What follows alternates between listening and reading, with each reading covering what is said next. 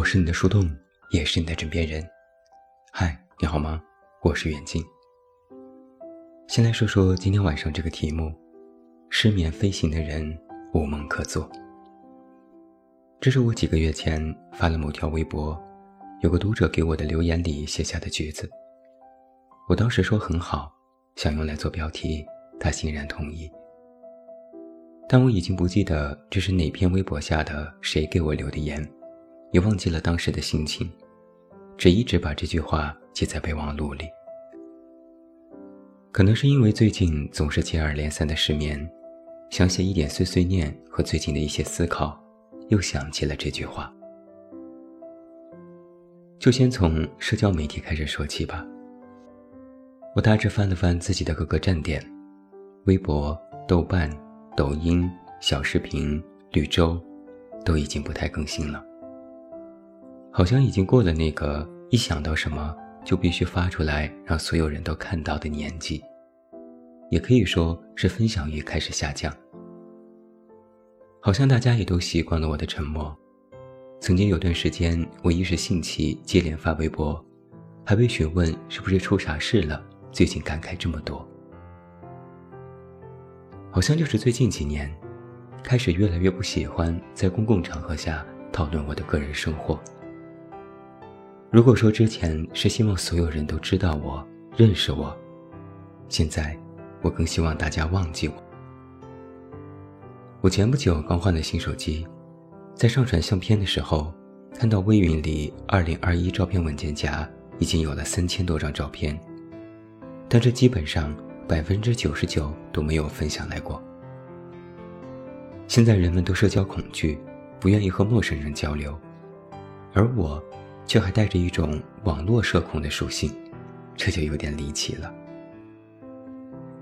前几天有个好久不见的朋友，因为我发了环球影城的照片，来找我聊天。他问我最近还好吗？我想了很久，到底要不要在还 OK 的后面加一个你呢？加吧，说不定就要继续聊下去，不太想聊；不加吧，可能又会显得生硬。最后还是回复他，还 OK，你呢？过了两个小时还没有给我回复，可能是在忙，我反而松一口气。到了晚上，他发来微信说：“抱歉，下午一直都在开会，忙死了。”我没说话，就回复了一个哈哈表情包，意思是：“好的，我知道了，就这吧，我们互致问候了就可以了。”其实也不只是我一个人开始玩失踪，我的很多朋友都是神龙见首不见尾。明明之前大家还在群里各种聊天，劲爆话题一个接一个，刷表情发红包，然后相约之后来一波剧本杀或者喝一次大酒。然而，只要那次群聊一结束，这些话就像是没有说过一样，好像也没人组织，也没人见挑这个头。很偶尔，我会偷偷的私下问一个朋友这是怎么回事。他很见多识广的说：“放心，没人约的，这种大局需要有人攒，大家都嫌麻烦。”过了一段时间，那个群就开始沉默，群里的人私下说话的次数也开始递减，最后变成零。社交好像就是具有这样的一种奇怪的属性，热络和冷寂。也没有一个特别明显的区分。热络的时候恨不得是八辈子的好朋友，但冷的时候一下子就冷了，冷到互删好友也不可惜。可能就是因为本身之间的情谊也没有多深，大家不过都是泛泛之交，场面上的话不必当真，如此而已。我也逐渐察觉到，哪怕是朋友之间。互诉衷肠的时刻也在逐渐变少。有时我会感觉孤独，两个人在一起时也孤独，不是对方不好，而是很多内心感受不知从何说起。有时我会给人发一大段话，很流畅的打出来，又修改三五次，可是就在发送的那一刹那开始犹豫，然后我就会删掉对话框，把那段话放进备忘录里，之后会揉进我的文章里。或许在我想要对别人说话的时候，我其实并不期待对方给予我什么回应，那我就可说可不说。以前我会选择说，现在我会选择不说。昨天有个朋友突然在凌晨两点给我发微信：“你之前微信好友是从多少删到几百的？”我第二天早上才看到的信息，回复他。我是从一千大几删到了两百人。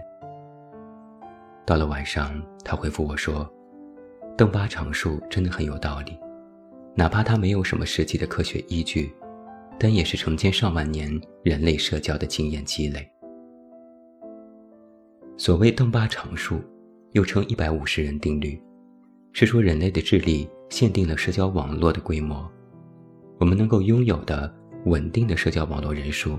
大约是一百五十人左右。如果超过了一百五十人，人的精力就无法正常应对，很多人就会变成一个通讯录里的名字，没什么交集。朋友说，超过一百五十人，不是我不记得他是谁了，就是早已经失联了，要么就是他带给我的负面情绪比正面情绪多，总之就是很多余。他还说了一个他朋友的故事。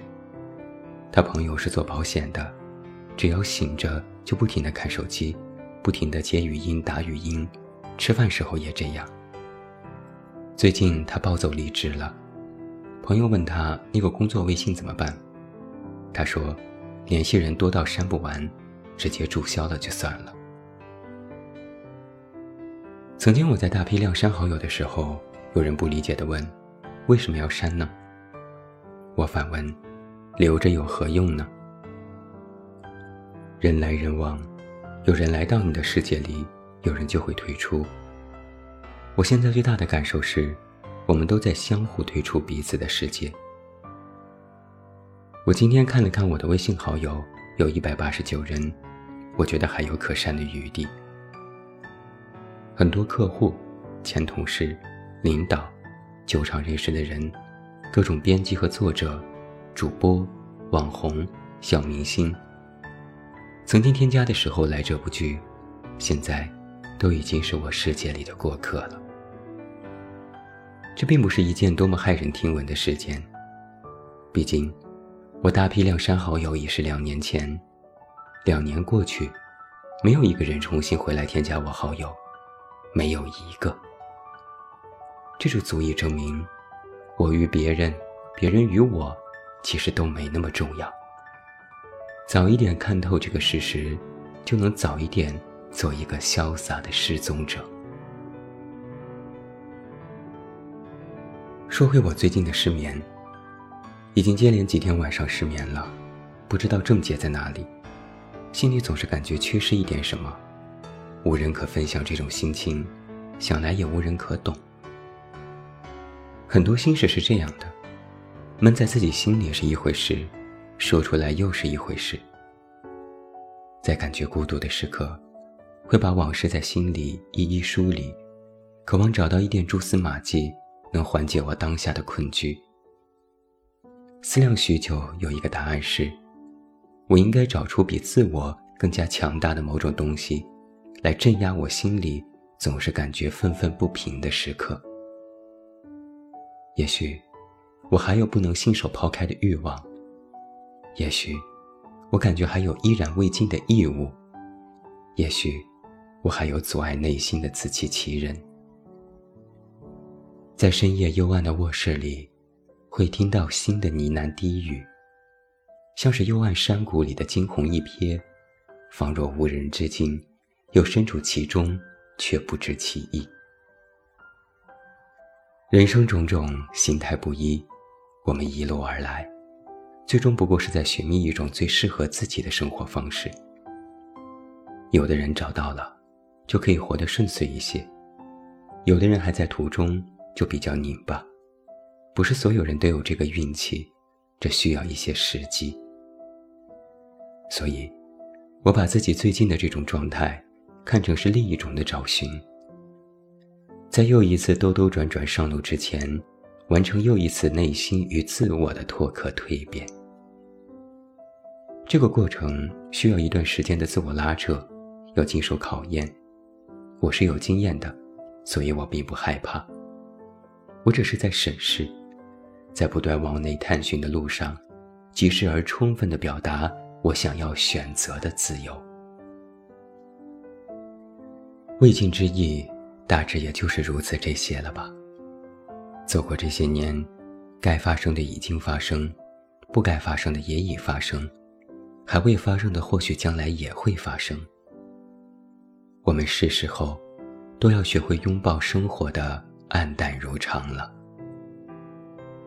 不管是在哪段时间里，心情如何，状态如何，都应该全然的、尽力的、严于律己的去生活。生活中能够自己掌控的东西已经很少了，怎样去描绘和看待自己拥有的，是我现在唯一能够掌控的了。不要在任何一个时刻放弃自己，不要在任何一个时刻放弃生活。你选择了用哪种方式去定义自己的选择，就决定了你之后的喜怒哀乐。都说生活如谜，易碎的，骄傲的，在不安的焦躁里，也要找到属于自己的片刻安静。这就是我们谜一样的生活。我是你的树洞，也是你的枕边人。关注公众微信“远近”，找到我。我是远近，晚安。